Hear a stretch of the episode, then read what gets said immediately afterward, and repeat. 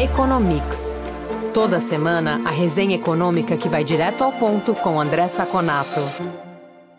Olá, ouvintes do Economics. Aqui é o Eduardo Vasconcelos, jornalista da FEComércio. Estou aqui com o André Saconato, começando mais esta edição do podcast. Tudo bem, Saconato? Olá, Edu, tudo bem? Um olá especial aos nossos ouvintes.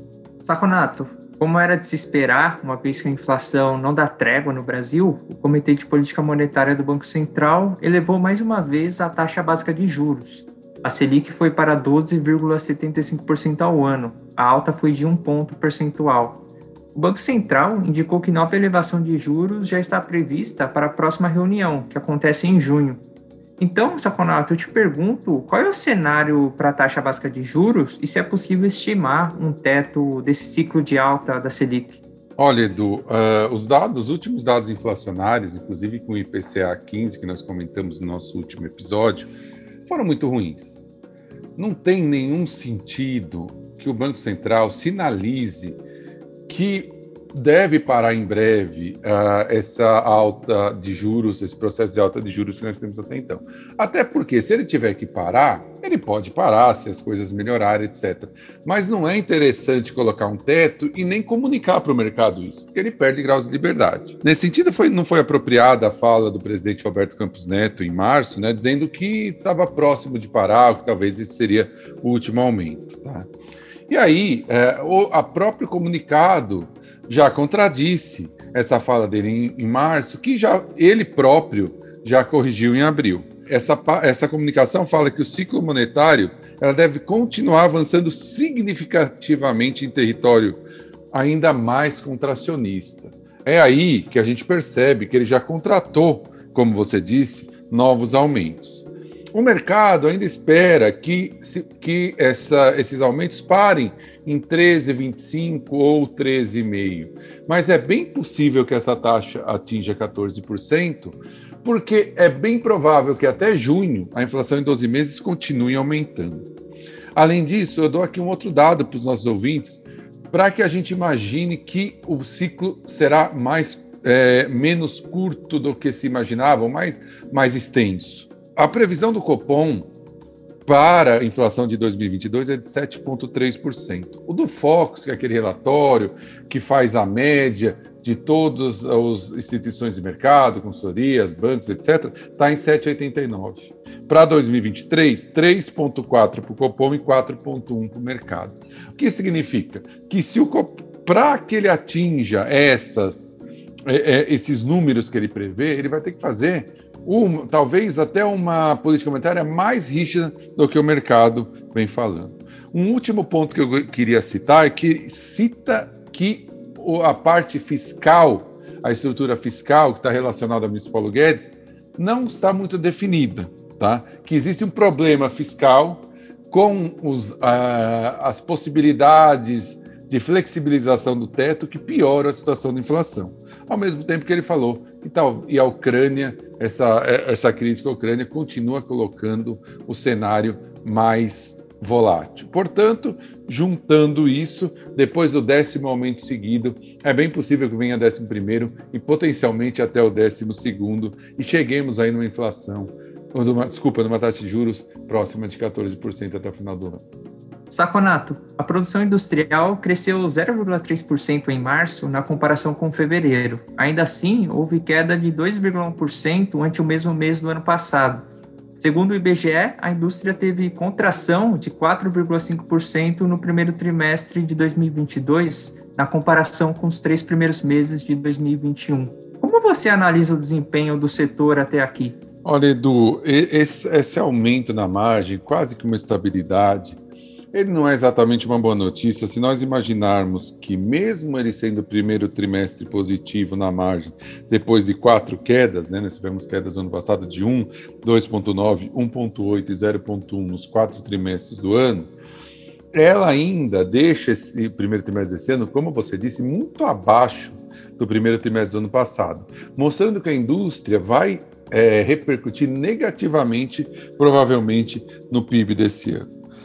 Se, é, se tem uma boa notícia aqui nesse número, e a gente sabe que fazer essa análise do número mensal é muito volátil, Mas tem uma boa notícia que a indústria de bens e capital teve um crescimento no, no, na margem no trimestre em relação ao trimestre do ano passado de 8% e 4,4% em relação a 2021.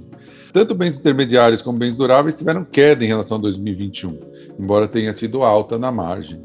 Então, é, ainda é muito muito prematuro para dizer que há uma recuperação, até porque 0,3 é praticamente estabilidade. E os números em relação ao ano passado ainda são muito ruins.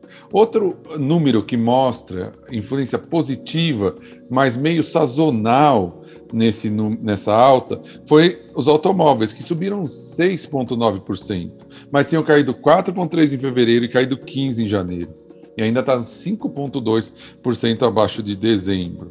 É aquela história. As quedas muito fortes do começo do ano não foram reais e nem essas altas, mesmo que não muito fortes, estão sendo reais. É, a tendência é mesmo que a indústria tenha uma estabilidade, algo próximo à estabilidade na margem, e uma queda em relação a 2021, o que é um resultado muito ruim, porque a indústria está muito abaixo do seu pico histórico. Então, nós continuamos com essa indústria andando meio que de lado, na margem, num nível mais baixo do que 2021. É, se a gente completa com isso um cenário não muito positivo para o mercado de trabalho e para juros, é um ano que não deve ser definitivamente bom para a indústria. Quer saber mais sobre o comportamento da economia? Conferir indicadores e pesquisas que orientam o mercado? Ter acesso a informações de especialistas em primeira mão e conteúdo exclusivo? Visite o lab.fecomércio.com.br.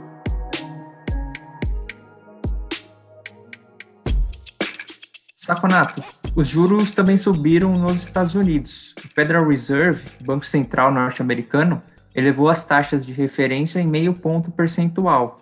Uma alta dessa magnitude não acontecia desde o ano 2000, Agora, os juros básicos flutuam entre 0,5% e 0,75% ao ano.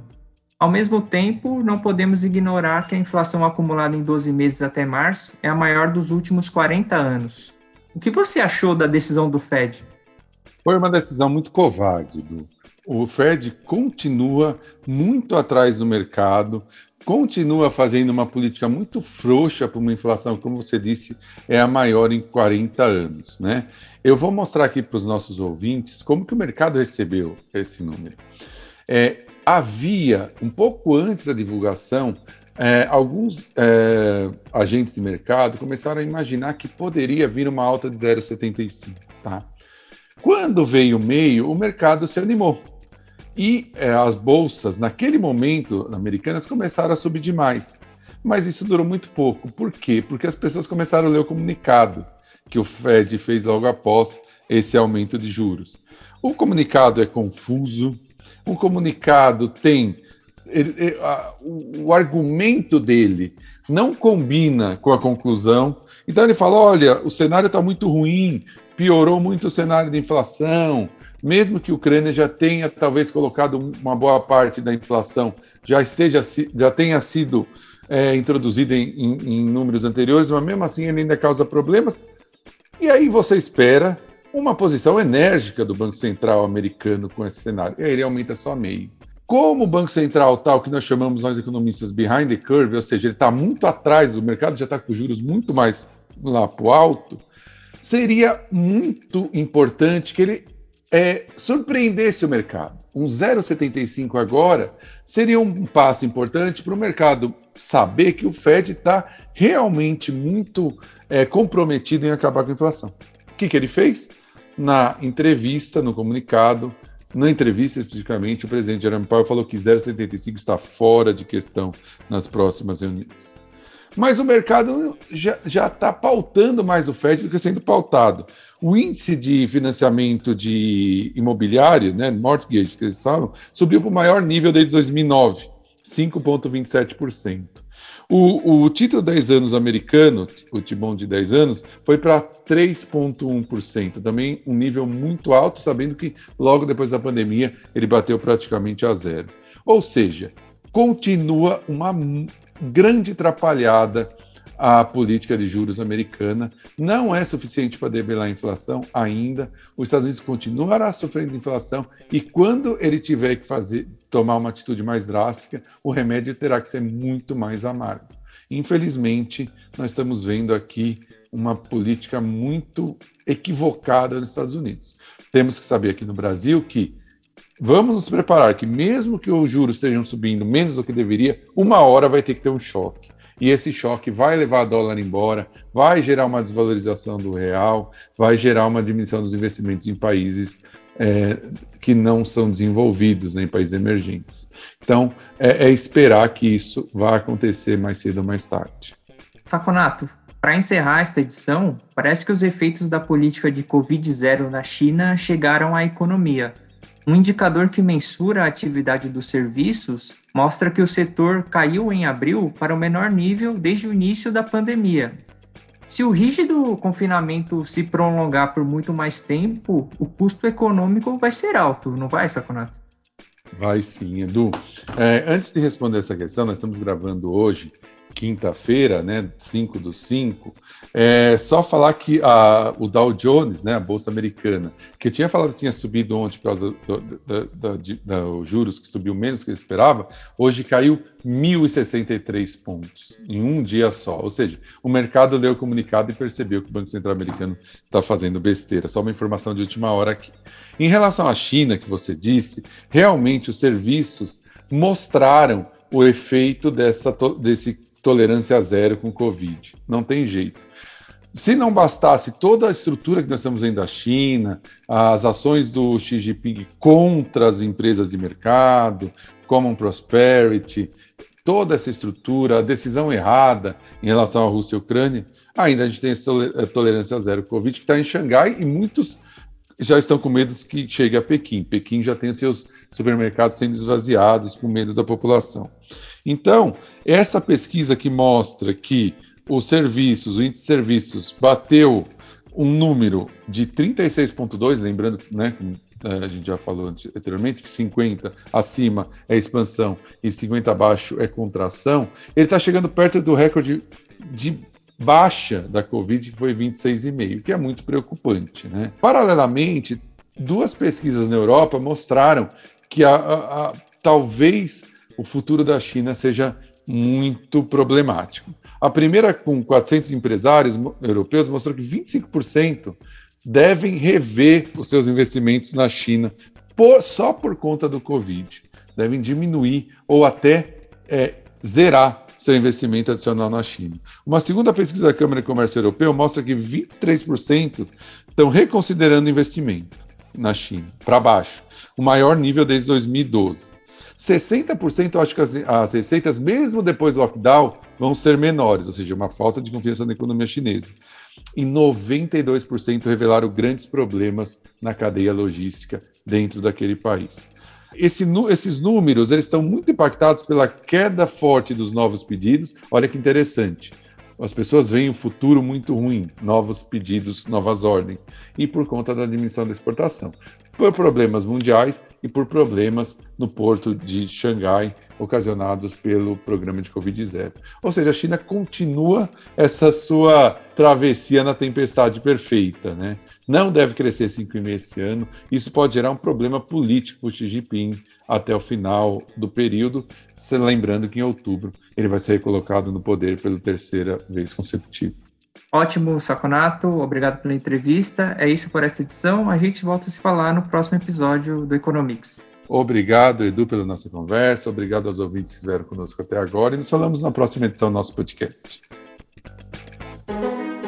Informação e análises inéditas. Mobilização empresarial. Ferramentas de negócios exclusivas tudo isso você encontra no lab.fecomércio.com.br. Acesse agora e confira.